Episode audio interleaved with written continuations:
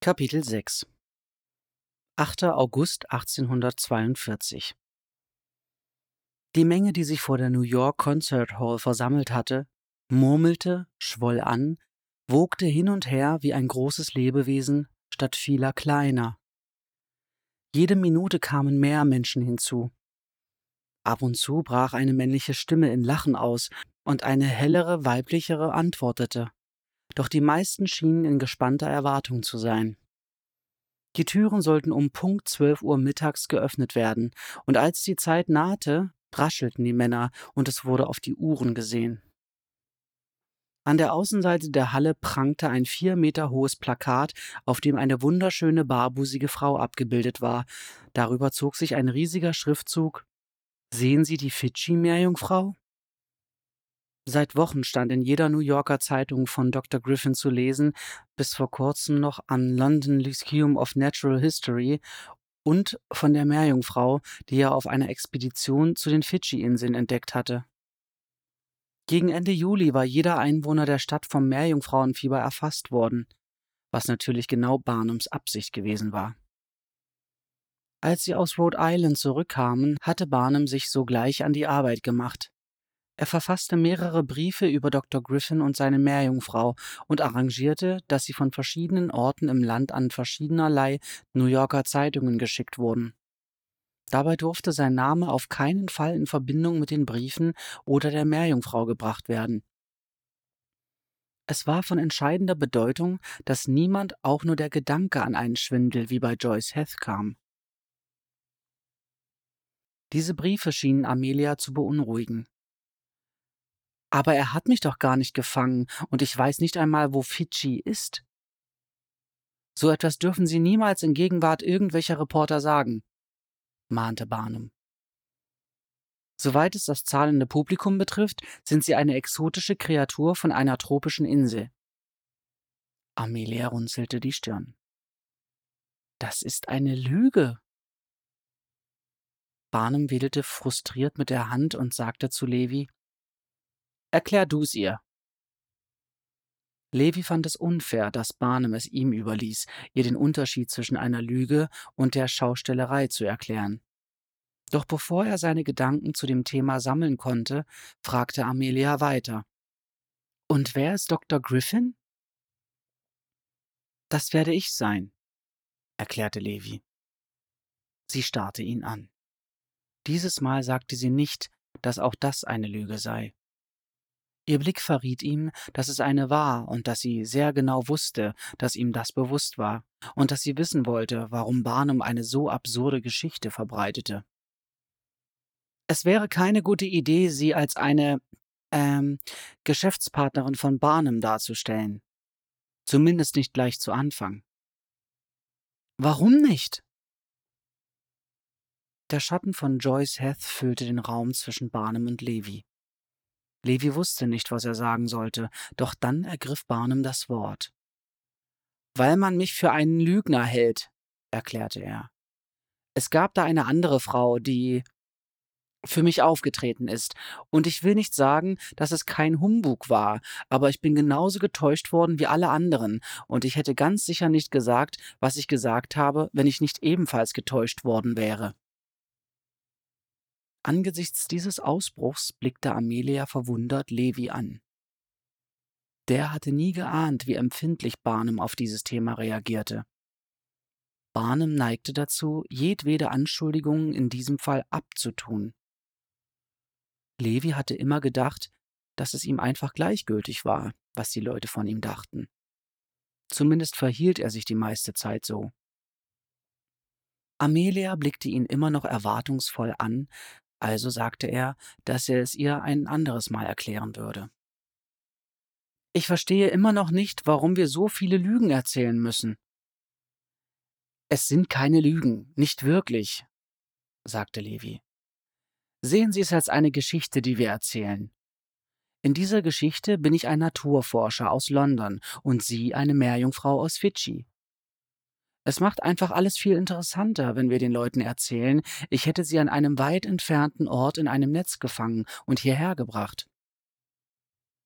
Ich bin kein Fisch, Mr. Lehman, sagte sie zum ersten Mal etwas aufbrausend. Ich bin ein Tier, und Ihre Geschichte ist nicht wahr, also warum sollte sie irgendjemand glauben? Weil wir dafür sorgen, dass sie glaubwürdig wirkt, sagte Barnum ungeduldig. Nimm das Mädchen ins Theater mit, damit sie es versteht. Das hätte Levi nur zu gern getan, bedeutete es doch, dass er reichlich Gelegenheit bekäme, Amelias Arm zu nehmen und ihr eine Limonade zu holen und hoffentlich auch ein Gespräch zu führen, an dessen Ende er sich nicht wie ein Idiot vorkam.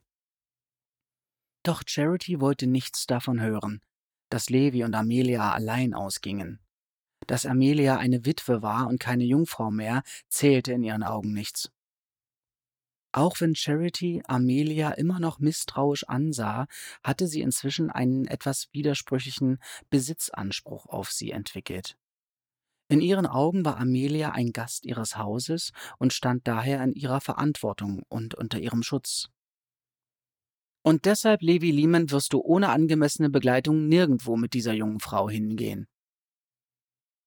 Sie saßen in Barnums Salon, als dieses Edikt erging. Amelia hatte Caroline erlaubt, ihr Cribbage beizubringen, ein Kartenspiel, dessen Regeln das kleine Mädchen offensichtlich nicht beherrschte. Die Karten lagen in einem unordentlichen Haufen auf dem Tisch, und Caroline schien aufgrund irgendwelcher erdachten eigenen Regeln ständig zu gewinnen. Angesichts von Charities scharfem Ton blickte Amelia auf und sagte in ihrer ruhigen, gelassenen Art ich bin keine junge Frau. Was meinen Sie damit? Sie sind noch nicht im reiferen Alter, das sieht man auf den ersten Blick, sagte Charity. Das kann man mir nicht auf den ersten Blick ansehen, erklärte Amelia milde. Ich altere nicht auf dieselbe Weise wie Menschen. Wie alt sind Sie denn? Fragte Levi. Amelia zuckte die Achseln. Ich weiß es nicht genau. Ich halte die Zeit nicht so fest wie Sie, aber ich glaube, ich muss etwa 30 oder 40 Jahre mit Jack zusammengelebt haben und danach ohne ihn vielleicht zehn oder mehr Jahre. Levi überschlug die Zahlen im Kopf. Wenn sie etwa 19 oder 20 Jahre alt gewesen war, als sie Jack Douglas geheiratet hatte, dann konnte sie jetzt deutlich über 70 sein. Charity schnaubte ungläubig. Das ist unmöglich, ebenso wie eine Meerjungfrau zu sein, habe ich mir sagen lassen, gab Amelia zurück. Charity schnaubte noch mehr, denn auch wenn Barnum ihr gesagt hatte, dass die Dame ohne Zweifel eine echte Meerjungfrau ist, glaubte sie ihm nicht, ohne den Beweis mit eigenen Augen gesehen zu haben. Sie war schon zu oft auf Barnums Tricks hereingefallen. Nun, jedenfalls sehen Sie keinen Tag älter als zwanzig aus, und so werde ich Sie auch behandeln, erklärte Charity. Und junge, unverheiratete Damen gehen nicht abends mit jungen Männern aus, es sei denn in Begleitung.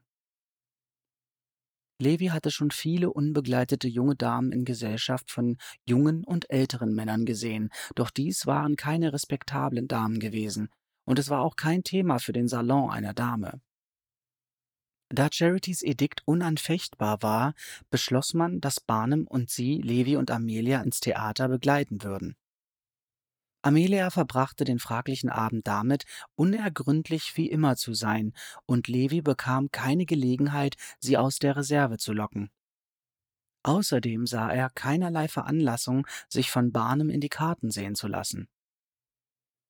Nach der Vorstellung drehte sich Amelia zu Levi um und sagte Jetzt verstehe ich die Sache mit den Geschichten und der Show. Sie sprach nie wieder davon, dass Fidschi eine Lüge sei, auch wenn er ihr ansah, dass es ihr unangenehm blieb. Selbstverständlich war Amelia klar gewesen, dass sie ausgestellt werden würde. Sie hatte nur nicht an so etwas gedacht wie das, was Barnum die Show nannte.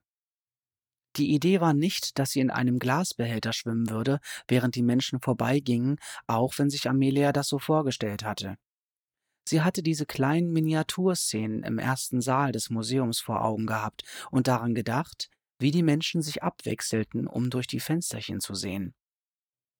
Barnum hielt das jedoch nicht für interessant genug.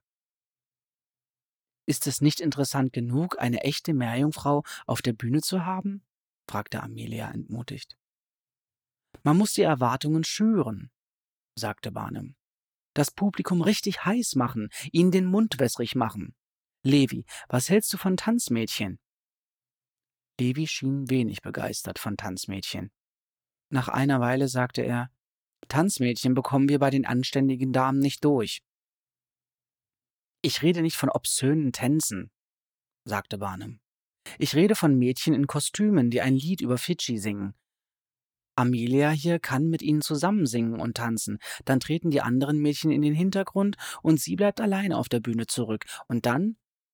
Nein, sagte Amelia entschieden. Barnum sah sie verwundert an. Seine breite Nase rötete sich angesichts ihrer barschen Antwort. Was? Nein. Kein Tanzen, sagte Amelia. Wenn Sie tanzende Mädchen auf der Bühne haben wollen, dann ist das Ihre Sache, aber ich werde ganz sicher nicht tanzen. Barnum verengte die Augen, während er sie ansah. Amelia starrte direkt zurück. Sie hatte keine Angst vor ihm. Sie hatte allein und aus eigener Kraft den Ozean durchschwommen und würde sich von Barnum nicht einschüchtern lassen. Das hätte er von Anfang an wissen müssen. Er machte den Mund auf, zweifelslos, um ihr Vorhaltungen zu machen, doch Levi hob beschwichtigend die Hand. Ich weiß nicht, wie sinnvoll die Tanzmädchen sind, wenn wir Amelia ins Museum bringen, aber sie sind ganz sicher nicht angebracht, wenn wir in der Concert Hall sind. Es soll eine wissenschaftliche Präsentation sein und ich soll einen Naturforscher aus London spielen. Wenn wir da zu viel Brimborium drumherum machen, glauben die Leute womöglich ihren Augen nicht, wenn Amelia sich verwandelt. Sie müssen es glauben, sagte Barnum. Wenn Sie sie sehen, kann kein Zweifel mehr daran bestehen, dass sie echt ist. Aber wenn du versuchst, sie mit Brimborium abzulenken, erklärte Levi geduldig, besteht die Gefahr, dass sie auch bei der Verwandlung ein Ablenkungsmanöver vermuten und sie für Brimborium halten. Da könntest du recht haben, gestand Barnum nachdenklich ein, während er an einer unangezündeten Zigarre kaute. Nun, dann lassen wir die Tanzmädchen lieber weg. Fürs Erste jedenfalls. Letzteres war an Amelia gerichtet. Unabhängig davon, ob Sie sie einsetzen wollen oder nicht, ich werde keine von Ihnen sein, erklärte sie. Sie haben zugestimmt, für mich aufzutreten, sagte Barnum. Ich habe zugestimmt, als Meerjungfrau aufzutreten, nicht zu tanzen. In meinem Vertrag steht nichts vom Tanzen. Barnum warf Levi einen finsteren Blick zu, als sei dieses Versäumnis irgendwie sein Fehler.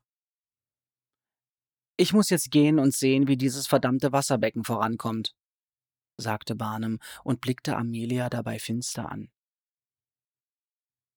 Ohne Wasser keine Meerjungfrau, sagte sie. Barnum murmelte etwas undeutlich vor sich hin, ging hinaus und ließ seine schlechte Laune wie einen üblen Geruch hinter sich zurück. Machen Sie sich seinetwegen keine Sorgen, sagte Levi. Tu ich nicht, antwortete Amelia. Ich meinte, lassen Sie sich von ihm nicht ärgern erklärte Levi. Tut er nicht, antwortete Amelia. Mr. Barnum ist es gewöhnt zu bekommen, was er will. Das bedeutet nicht, dass ich verpflichtet bin, es ihm zu geben. Sie hielt kurz inne und überlegte, wie sie ihm ihre Dankbarkeit ausdrücken konnte, dafür, dass er für sie in die Bresche gesprungen war.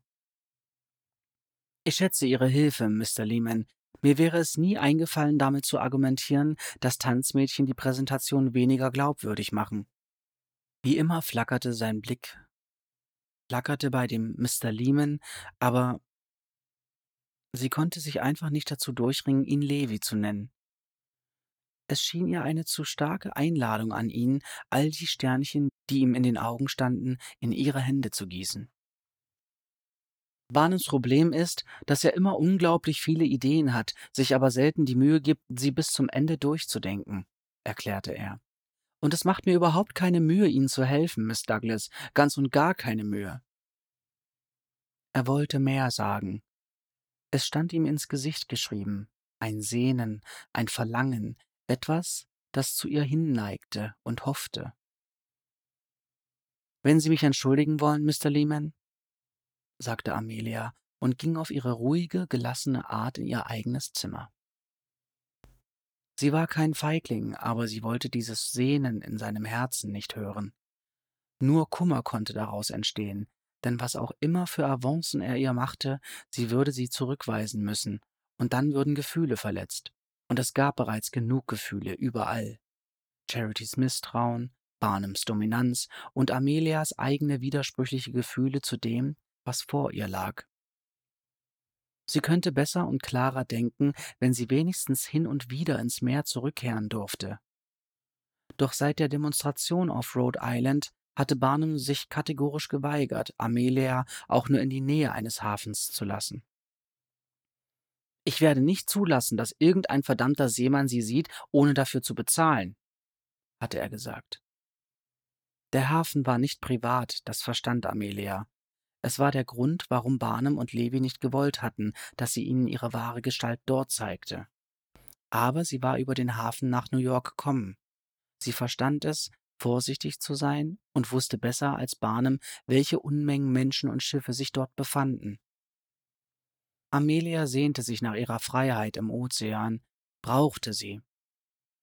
Es würde sie nicht töten, lange Zeit in menschlicher Gestalt zu leben, das wusste sie aber es fühlte sich so an.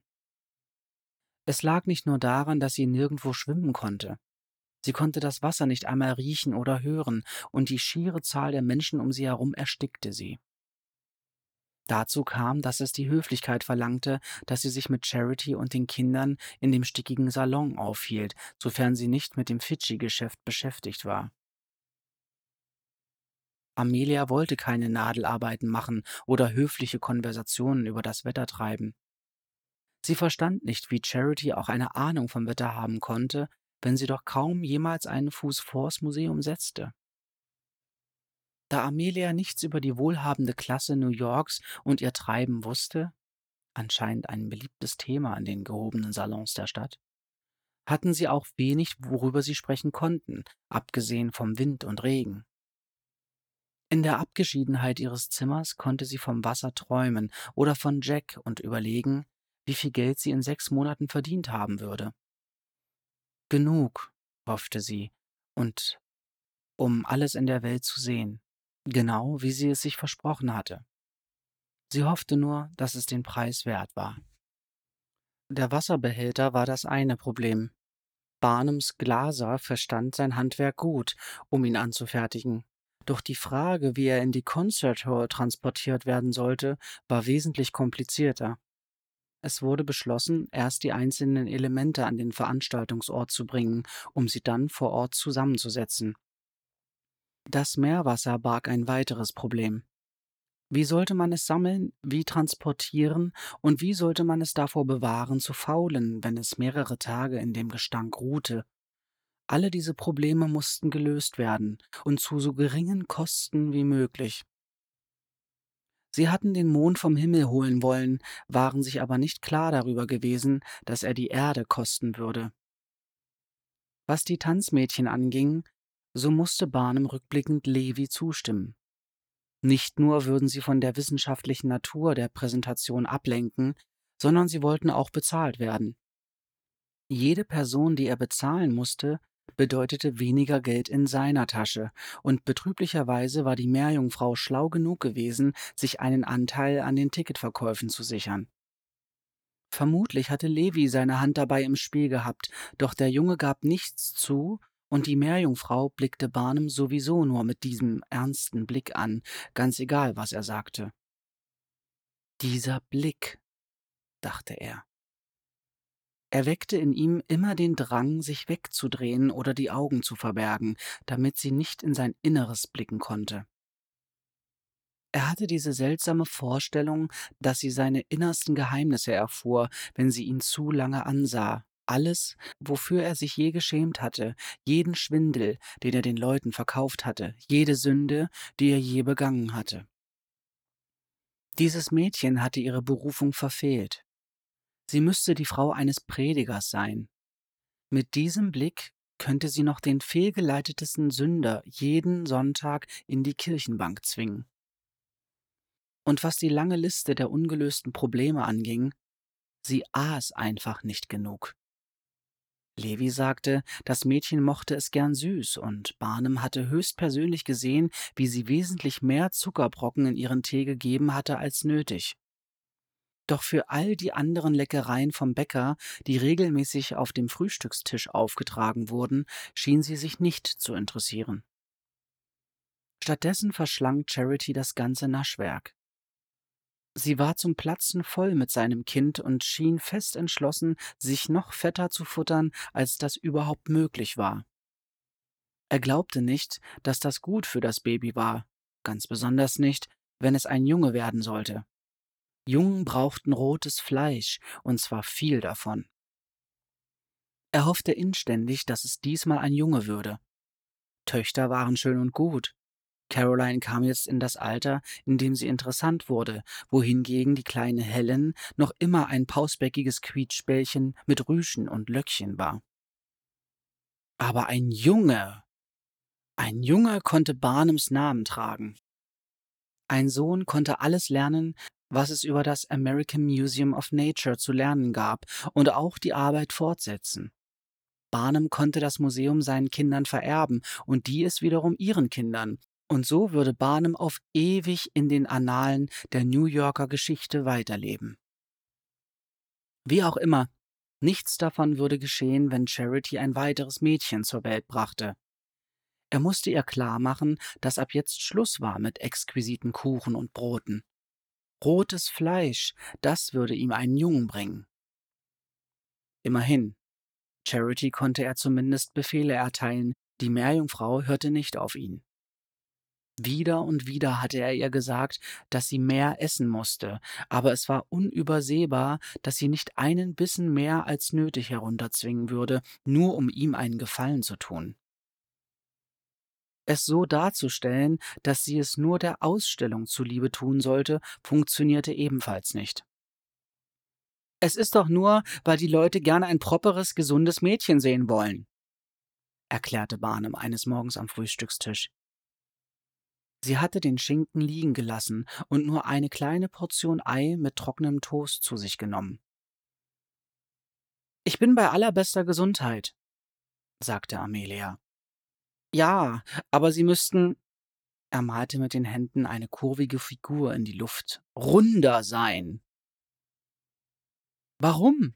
fragte sie und bedachte ihn wieder mit diesem verstörenden Blick, unter dem er sich am liebsten in seinem Stuhl gewunden hätte. Charity und Caroline blickten ihn ebenfalls neugierig an, und das ließ ihn aufbrausen. Naja, weil, wie ich eben gesagt habe, die Leute eben ein gesundes Mädchen sehen wollen. Und wie ich eben gesagt habe, bin ich gesund, auch ohne rund zu sein. Also bin ich sicher, den Leuten wird es gefallen. Sie lächelte leicht. Spöttisch, dachte er, und wandte sich wieder ihrem Toast zu. Barnum war, als hätte er Zufriedenheit in Charities Augen aufblitzen sehen, bevor sie ebenfalls den Blick wieder auf ihren Teller senkte und weiter aß. Das Verflixte daran war, dass die Meerjungfrau ihn anscheinend jedes Mal auf die Palme bringen konnte. Und alle waren sie auf ihrer Seite. Levi, Caroline, selbst seine eigene Frau. Sahen sie denn nicht, dass er derjenige war, dem das Mädchen jedes Mal Unrecht tat? Er trug schließlich die Hauptlast der finanziellen Verantwortung. Er war derjenige, der alle Probleme lösen musste. Wer, wenn nicht er, würde herausfinden, wie man das Meerwasser in das Becken bekam? Und er war derjenige, der versuchen musste, aus einem dürren Mädchen, das anscheinend gar kein Showstar werden wollte, einen attraktiven Showstar zu machen. Am Abend lehnte Barnum sich an seinem Schreibtisch im Museum in seinem Stuhl zurück und dachte nach. Nachts im Museum konnte er immer am besten nachdenken, wenn es still geworden war in dem großen Gebäude und er sich das Stimmengemurmel oder die Freudenschreie der sich durch die Ausstellungsräume schiebenden Menschenmassen nur vorstellte. Es tröstete ihn, an sie zu denken, all die Menschen, die bezahlt hatten, um in sein Museum zu kommen, und all die Menschen, die in Zukunft bezahlen würden. Barnum konnte sich kaum an eine Zeit erinnern, als seine Gedanken sich nicht in erster Linie darum drehten, Geld zu verdienen.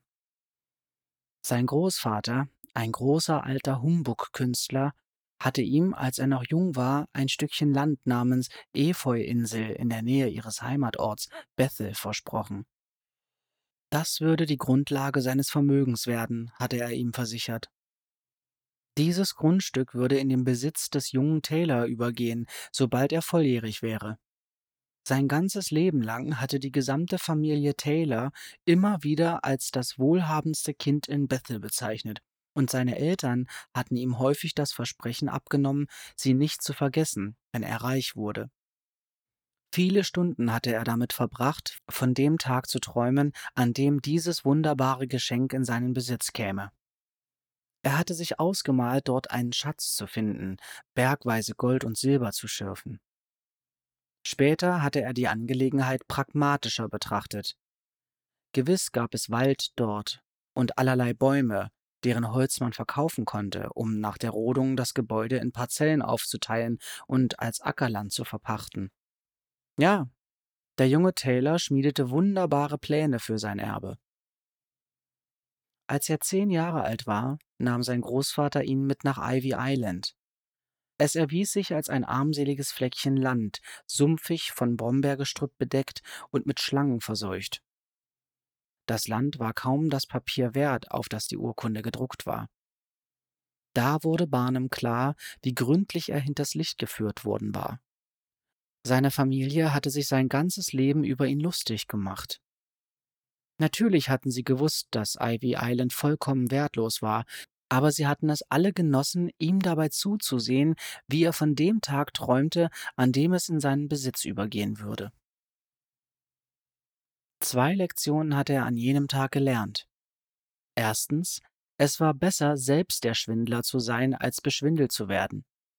Barnum hatte seinen Spaß an einem guten Witz wie jeder andere auch, aber nicht, wenn er auf seine Kosten ging. Das zweite war die Erkenntnis, dass niemand ihm ein Vermögen schenken würde.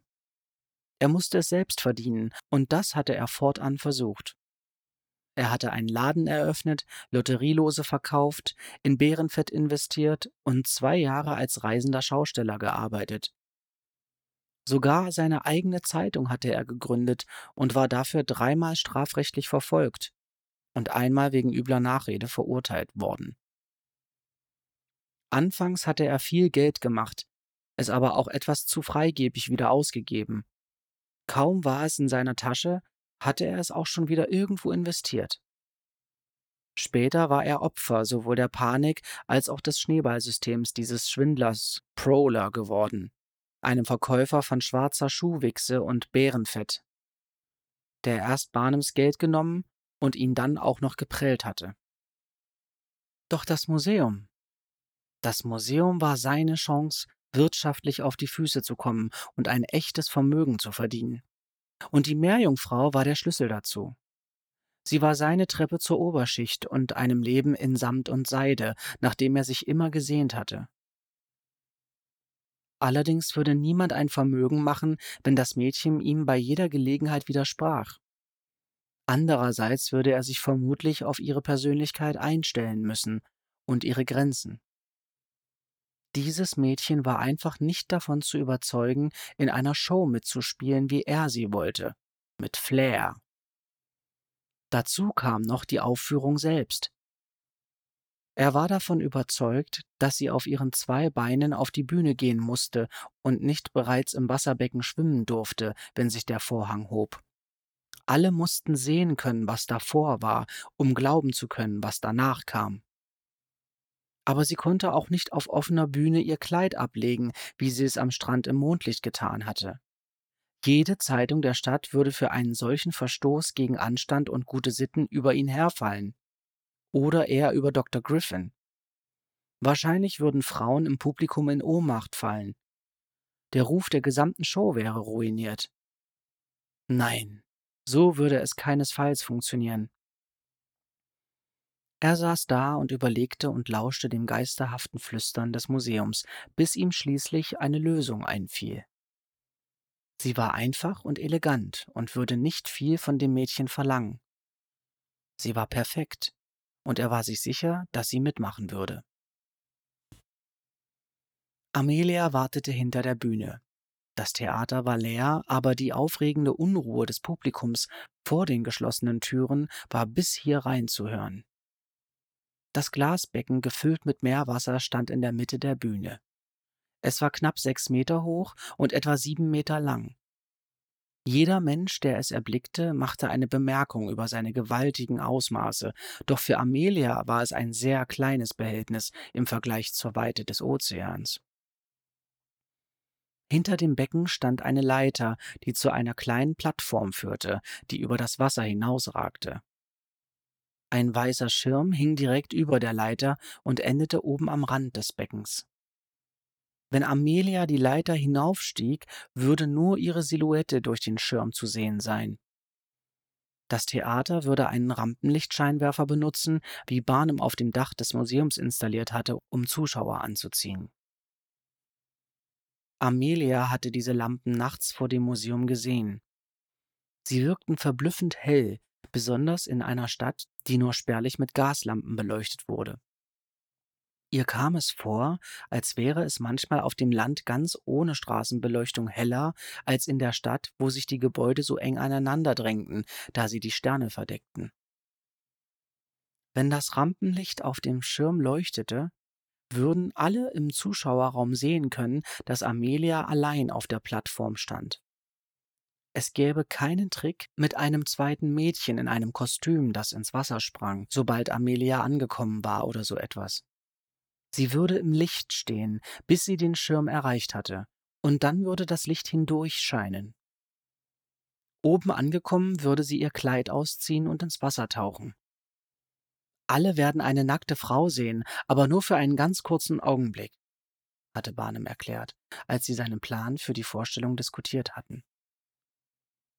Er rieb sich die Nase. Wir können das einfach nicht vermeiden, aber es wird sehr schnell gehen und die meisten werden es vergessen, sobald sie sie als Meerjungfrau sehen. Er sah sie erwartungsvoll an. Amelia war klar geworden, dass er tatsächlich um die Schicklichkeit ihrer Vorstellung besorgt war und Rücksicht auf sie nahm, weil er davon ausging, dass sie nicht nackt gesehen werden wollte.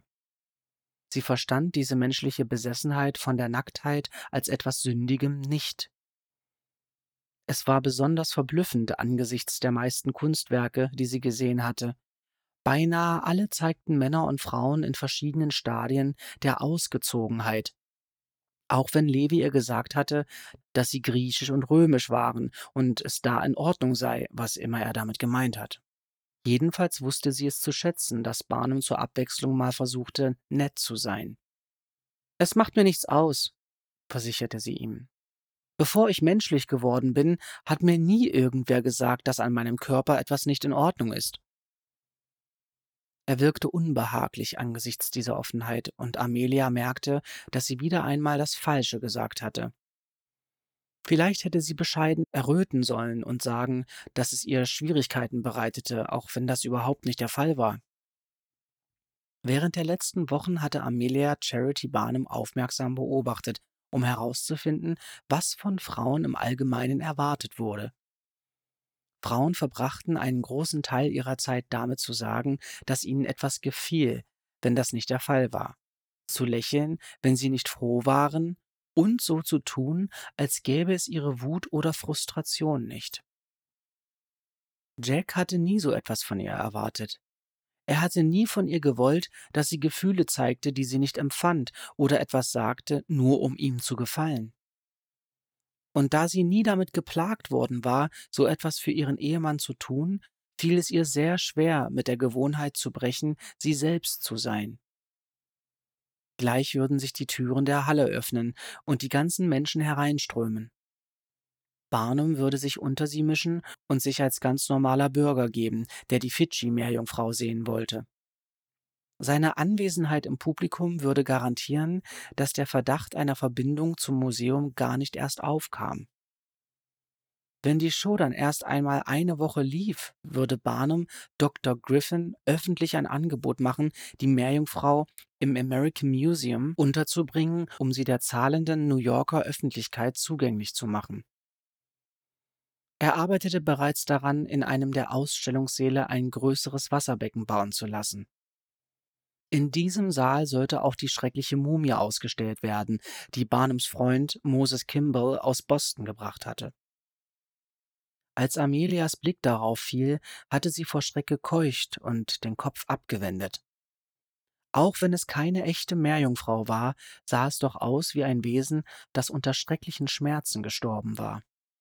Und es schien nicht einmal so gut erhalten und konserviert zu sein wie die anderen toten Gegenstände im Museum, zum Beispiel der Elefant. Sie hielt es für unmöglich, dass irgendjemand glauben könnte, dass sie und der getrocknete Affenfisch irgendetwas gemeinsam hatten, aber andererseits legten Menschen eine außerordentliche Bereitschaft an den Tag, die größten Absurditäten zu glauben, worüber sie nur den Kopf schütteln konnte. Amelia hörte Levis Schritte, der in den Raum hinter der Bühne kam. Er sieht aus wie ein Dandy, dachte sie. Seine Weste war gestreift, sein Hut hoch, die Hose kariert, und er war alles andere als der nüchtern blickende und nüchtern gekleidete Levi Lehman, den sie kannte. In den letzten Wochen hatte er sich einen dichten, ausladenden Bart wachsen lassen, keineswegs der Mode entsprechend, aber für notwendig erachtet. Ziemlich beschämt hatte er ihr die Geschichte von Joyce Heth erzählt. Da er das öffentliche Gesicht dieses Schwindels gewesen war, war es wichtig, dass niemand den Verdacht schöpfte, Dr. Griffin und Levi Lehman könnte dieselbe Person sein. Dr. Griffin, so die Legende, sollte vom Londoner Lyzeum für Naturgeschichte kommen.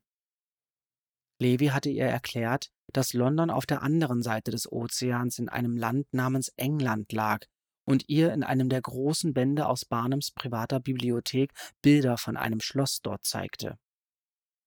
Sie hatte sofort beschlossen, dass London einer der ersten Orte sein würde, die sie sich ansehen wollte, wenn sie aus ihrer Anstellung bei Barnum entlassen war. Amelia hatte noch nie ein Schloss gesehen. Sie hatte gefragt, ob das Schloss so groß sei wie das Parkhotel. Neben dem American Museum selbst das größte Gebäude im Viertel, und Levi hatte gelacht. Man könnte eine ganze Menge Parkhotels in diesem Schloss unterbringen, hatte er gesagt und auf das Bild gezeigt. Er hatte ihr auch erklärt, dass er mit einem anderen Akzent sprechen müsste, wenn er glaubhaft machen wollte, aus einem anderen Land zu stammen. Klinge ich britisch? hatte er sie gefragt und klang dabei ganz und gar nicht wie er selbst. Woher soll ich das wissen? hatte sie geantwortet und sich gefragt, warum er manchmal so unsinnige Fragen stellte. Dann weil er so enttäuscht wirkte, setzte sie hinzu Ich denke, die meisten Leute im Publikum werden es genauso wenig wissen. Das schien ihn jedoch nicht zu beruhigen. Mit seiner normalen Stimme sagte er Ich gehe als Erster auf die Bühne. Ich erzähle die Geschichte meiner Expedition zu den exotischen Wassern von Fidschi und wie ich sie dort vom Schiff aus gefunden und dazu überzeugt habe, mit mir zu kommen. Diesen Teil der Geschichte hatten sie auf Amelias Verlangen geändert, die dagegen gewesen war, von Dr. Griffin gefischt worden zu sein. Barnum und Levi vermuteten, es läge daran, dass diese Behauptung einschloss, dass sie ein Tier sei. Die Wahrheit war, dass sie es nicht ertrug, über irgendetwas zu lügen, das mit ihrem echten Leben mit Jack zu tun hatte. Jack war die Wahrheit, er hatte sie in einem Netz gefangen, aber sie war aus freiem Willen zu ihm zurückgekehrt. Diese Geschichte, die die beiden erzählen wollten, war nicht die Wahrheit, und wenn sie schon lügen mussten, dann sollten sie über alles lügen. Dann, wenn ich sage, bitte sehen Sie zum ersten Mal in der Geschichte der zivilisierten Welt die Fidschi-Meerjungfrau, kommen Sie von dieser Seite auf die Bühne und ich gehe zur anderen Seite ab, und dann ich weiß, Levi, sagte sie. Sie hatten das Ganze schließlich mehrfach geprobt. Erst auf der Theaterbühne im American Museum, ohne das Wasserbecken natürlich, aber mit dem Licht und der Leiter und dem Schirm oben. Diese Proben hatten alle Aspekte der Show umfasst, abgesehen von dem Teil, wo Amelia ins Wasser tauchte. In den vergangenen zwei Tagen hatten sie unter strengster Geheimhaltung vor Ort in der Concert Hall geprobt. Niemand durfte im Gebäude sein, Wachen waren an allen Eingängen postiert worden, damit sich niemand hineinschleichen konnte. Niemand sollte einen Blick auf sie erhaschen, ohne vorher eine Eintrittskarte zu kaufen. Sie hatten zumindest eine Probe in dem Wasserbecken machen müssen, um sicherzugehen, dass Amelia sich tatsächlich verwandeln konnte, wenn sie nicht im Meer schwamm. Barnum war nicht bereit gewesen, ihr Wort dafür zu akzeptieren, auch wenn ein nacktes Mädchen in einem Wasserbecken wahrscheinlich genauso viel Aufmerksamkeit erregt wie eine Meerjungfrau, hatte er gesagt. Die Verwandlung war genauso reibungslos vonstatten gegangen wie im Ozean. Amelia mochte das Meerwasser in dem Becken nicht. Es schmeckte abgestanden und schal, Ihm fehlten das Wimmeln und Wirbeln all der kleinen Lebewesen, die sie selbstverständlich mit klaren Augen sehen, die die Menschen aber nicht ohne ihre Mikroskope wahrnehmen konnten. Aber es war Meerwasser, und wenn sie sich aus dem Becken stemmte und ihre Hand in den Eimer mit Sand drückte, der auf der Plattform stand, verwandelte sie sich direkt wieder in ihre menschliche Form zurück. Levi sah auf die Uhr. Das hatte er geradezu zwanghaft den ganzen Morgen getan, oft genug, um Amelia froh zu machen, dass sie keine Uhr trug. Wenn man erst mal eine hatte, so schien es, wurde man geradezu zwanghaft versessen darauf, immer wieder darauf zu sehen. Es ist fast Mittag, sagte er. Ja, sagte sie. Da die Sonne nicht mehr durch die Fenster der Halle fiel, musste sie fast direkt über dem Gebäude am Himmel stehen. Levi ging auf und ab, dann im Kreis, dann sah er wieder auf die Uhr und begann erneut auf und ab zu gehen. Sie beobachtete sein nervöses Tun verwundert. Herumzulaufen würde die Zeit nicht schneller verstreichen lassen, doch er würde es ihr nicht danken, wenn sie es ihm sagte. Wie können Sie nur so ruhig sein? Fragte er. Was sollte ich denn sonst sein? antwortete sie. Er machte den Mund auf, schien sich dann aber eines Besseren zu besinnen und drehte sich um. Dann kam er zurück und sprach mit solcher Werbe auf sie ein, dass sie einen halben Schritt zurückwich. Wie können Sie so gelassen sein, wenn alle kommen und sehen werden, was Sie wirklich sind? Nach heute wird es keine Geheimnisse mehr geben. Macht Ihnen denn das gar nichts aus? Für solche Bedenken ist es längst zu spät, Livy Lehman, sagte sie ebenfalls aufbrausend angesichts seines Tons. Und sie irren sich, sogar ganz gewaltig, wenn sie glauben, dass ich danach keinerlei Geheimnisse mehr habe. Ja, jeder wird wissen, dass ich eine Meerjungfrau bin, oder zumindest werden sie wissen, dass es eine Fidschi-Meerjungfrau gibt. Aber sie werden nicht Amelia Douglas kennen oder auch nur das Geschöpf, das ich war, bevor ich Jack kennengelernt habe. Verwechseln Sie nicht die Enthüllung meines Körpers mit der Enthüllung meines Herzens. Mein Herz bewahrt seine eigenen Geheimnisse, und sie gehören weder Ihnen noch irgendwem sonst, bloß weil Sie mich mit einem Fischschwanz gesehen haben. Abgesehen davon waren Sie es doch, der das wollte, oder? Als Sie vor so vielen Monaten zu mir gekommen sind, wollten Sie, dass ich mich ausstelle. Und jetzt bin ich hier und tue genau das. Einen Moment lang sah er sie betroffen an, dann wandte er den Blick ab und murmelte nur ich weiß nicht mehr, was ich will. Nun, ich weiß es, antwortete sie fest. Und da ich diejenige sein werde, die auf der Bühne steht, zählt das, was ich will. Sie hätten wohl noch eine ganze Weile weiter gestritten, doch die Uhr schlug zwölf, die Türen öffneten sich, und Levi musste die bittere Galle seiner Bedenken herunterschlucken. Die Menschen fluteten herein wie eine Ozeanwelle, schoben den Lärm vor sich her, bevor sie durch die Gänge trampelten und die vordersten Reihen als erstes füllten. Amelia ließ ihren gemischten Atem und ihr Gemurmel über sich zusammenschlagen.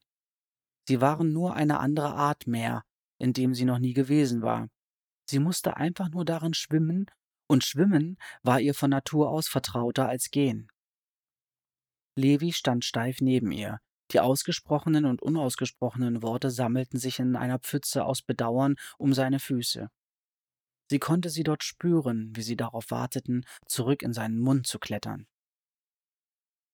Dann war es Zeit für ihn, auf die Bühne zu gehen. Er verschwand und sie hatte es versäumt, ihm Glück zu wünschen, wie sie es eigentlich vorgehabt hatte. Sie hatte das Richtige tun wollen, sich korrekt verhalten, wie es sich für einen Menschen gehörte, aber sie konnten nicht so leicht miteinander umgehen, wie sie gedacht hatte. Die ganze Welt verengte sich auf diese eine Figur auf der Bühne und seine Ansprache, die er in einer Stimme hielt, die gar nicht seine war. Sie hörte nicht zu, nicht wirklich, lauschte nicht den Worten, sondern nur den Geräuschen. Sie wartete auf ihr Stichwort, die Worte, die bedeuteten, dass sie sich nicht mehr hinter der Bühne verstecken konnte. Bitte sehen Sie nun zum ersten Mal in der Geschichte der zivilisierten Welt die Fidschi-Meerjungfrau. Er machte eine weite Armbewegung in ihre Richtung, ohne ihr in die Augen zu sehen. Der Scheinwerfer leuchtete direkt auf den Vorhang, der sie vor den Augen des Publikums verbarg. Sie sollte ins Licht treten, wie in ein Netz, das sie fangen und über die Bühne ziehen würde. Die Zuschauermenge holte gemeinsam Luft und ließ keine mehr für sie übrig. Amelia trat ins Licht. Ihre Füße waren nackt, ihr Haar offen, und das Kleid, das sie trug, war kaum mehr als ein Hemdchen. Sie sah nicht ins Publikum, das bei ihrem Erscheinen in aufgeregtes Flüstern ausgebrochen war, doch sie spürte den Druck der großen Zahl an Menschen nichtsdestotrotz. Bis zu diesem Moment war ihr noch nie in den Sinn gekommen, dass Menschen mit ihren Augen schrecklichen Druck ausüben könnten. Augen, die auf sie blickten. Blicke, die versuchten, sie zu durchbohren, zu erforschen, zu durchschauen. Blicke, die sagten, dass sie abwarten wollten und sehen, bevor sie entschieden. Blicke, die alles von ihr wollten, ganz besonders die geheimen Sehnsüchte, die in ihrem Herzen wohnten. Alle waren sie da, und sie konnte ihren Blicken nicht so begegnen, wie sie es üblicherweise tat.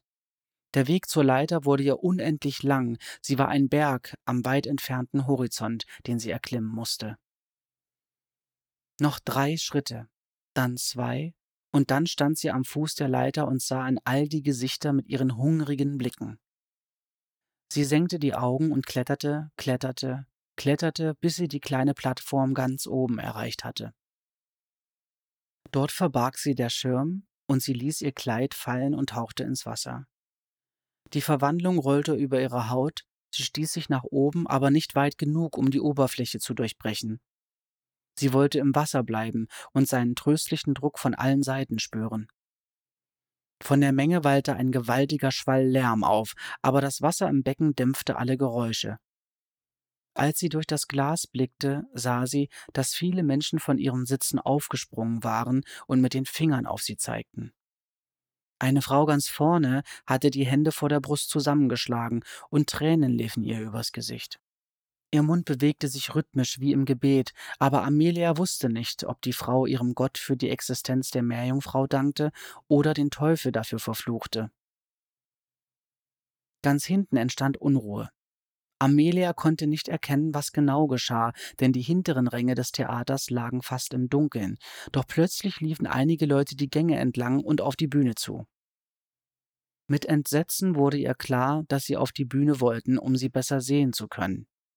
Und dann waren sie auch schon oben, drängelten und schrien, drückten sich gegen das Glas und klopften mit den Fäusten daran, mit hervortretenden Augen und aufgerissenen Mündern.